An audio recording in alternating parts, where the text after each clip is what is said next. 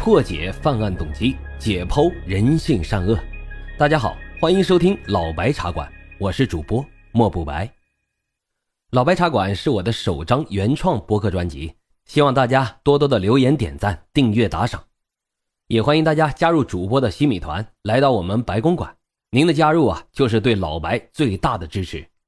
已经加团的小耳朵们，赶紧去私信老白，进入到我们的粉丝群中。并且领取啊，属于西米团的专属福利。好了，言归正传，我们开始讲今天的案子。这天下午啊，张老太一手抱着孙子，一手提着买好的菜就上楼，准备给即将下班回来的儿子儿媳做晚饭。可是，在上楼的时候，他看到一个小孩在楼道里面哭。这张老太走近一看，这不小虎吗？小虎啊，今年两岁。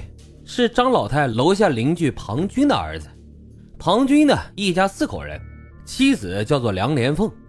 除了小虎，他们还有一个九岁的女儿小芳。庞军是个生意人，为人和气，和邻里处的关系都不错。这张老太就拉着小虎问他爸妈呢。这小虎啊，啥也不会说，就在那哭。张老太就牵着他走到了他家门口，喊了几声庞军。可是屋里啊，并没有人应答，死一般的寂静。这张老太还发现庞军家的防盗门是关着的，透过上面的栅栏，却看到里面的木门没有关，虚掩着。这小虎啊，才两岁，应该没有哪个大人会将这么小的孩子单独留下来的。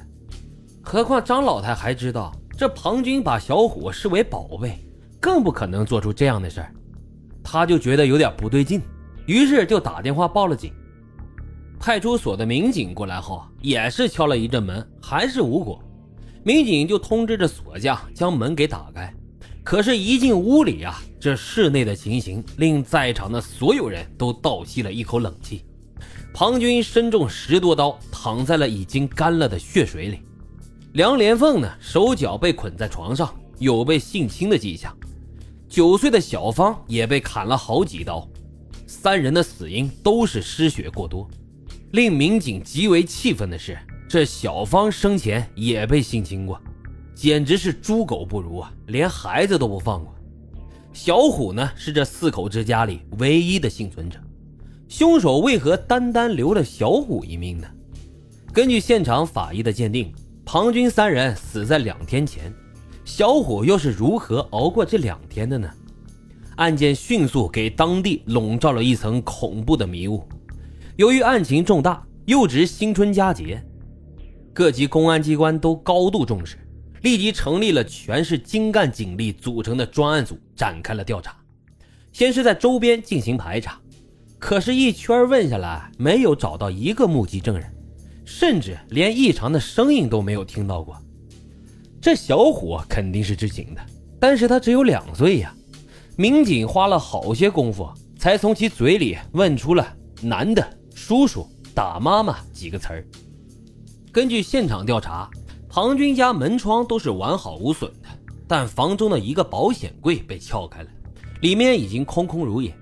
将这点与小虎的话联系起来，似乎可以得到一个推论：应该是熟人作案，门呢是庞军家人主动打开的。立足于此，专案组立即对庞军、梁连凤的社会关系进行了调查，逐一梳理可疑人员。很快，他们就有了发现。因为庞军做的是金属生意，利润比较大，人为财死，鸟为食亡。民警首先就注意到了庞军在生意场上有利益纠葛的一对李姓兄弟。刚巧呢，庞军生前最后一个电话就是给哥哥李青打过去的。而弟弟李红有抢劫的犯罪前科，刑满释放后就成了李青的打手。李青在庞军那儿赊了一批货，给庞军打了张二十万的欠条。如今这庞军、梁连凤都死了，这就成了笔糊涂账，对李青是极为有利的。可是民警进一步调查后获悉，案发时这李青、李红兄弟俩都有充分的不在场证据。这个时候，专案组有了另外一个发现。庞军呢有过多起开房记录，而在监控里出现的女人都并不相同。经过核查，这些女人都是性工作者，也就是小姐。警方顺着这条线索查下去，发现庞军啊，经常出入各种夜场、洗浴中心。除了一夜情之外，他还有六个固定的情人。庞军对情人出手都很大方，他们也都把庞军当成了金龟婿，在他们面前使出了浑身解数来讨好他。但是这庞军有些喜新厌旧，这使得他的情人们心里是颇有些微词。